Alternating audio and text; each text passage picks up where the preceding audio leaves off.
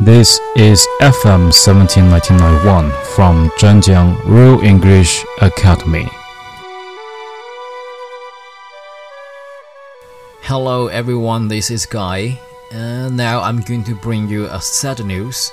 The biggest news of today the death of Nelson Mandela.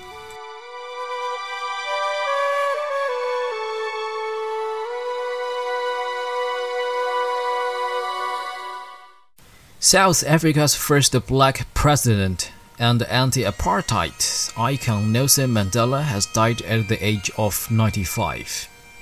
Mr. Mandela led South Africa's transition from white minority rule in the 1990s. After 27 years in prison for his political activities. He had been receiving intensive medical care at home for a lung infection after spending three months in hospital.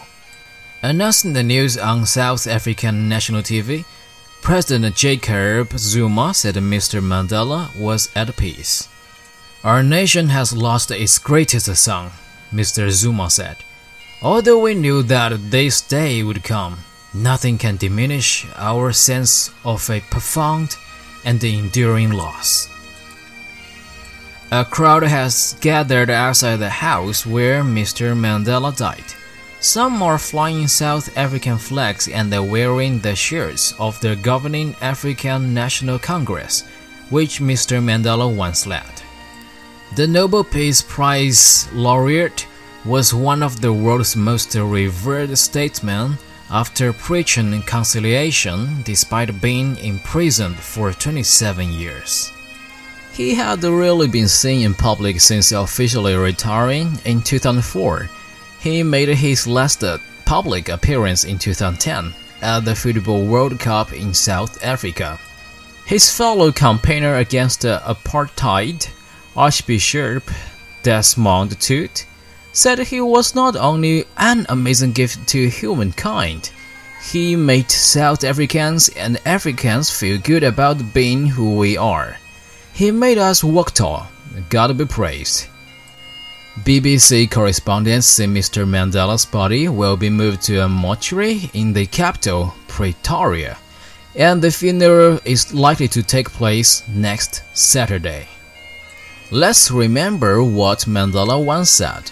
What counts in life is not the mere fact that we have lived. It is what difference we have made to the lives of others that will determine the significance of the life we lead. 让我们记住曼德拉曾经说过的一句名言：“生命中最重要的东西不是仅仅活着，而是我们给别人的生命带来了何种不同。这才是生活的意义。” That's of the day, and uh, let's remember Nelson Mandela, the man of freedom, forever. Thank you for listening. This is Guy from Zhanjiang Real English Academy.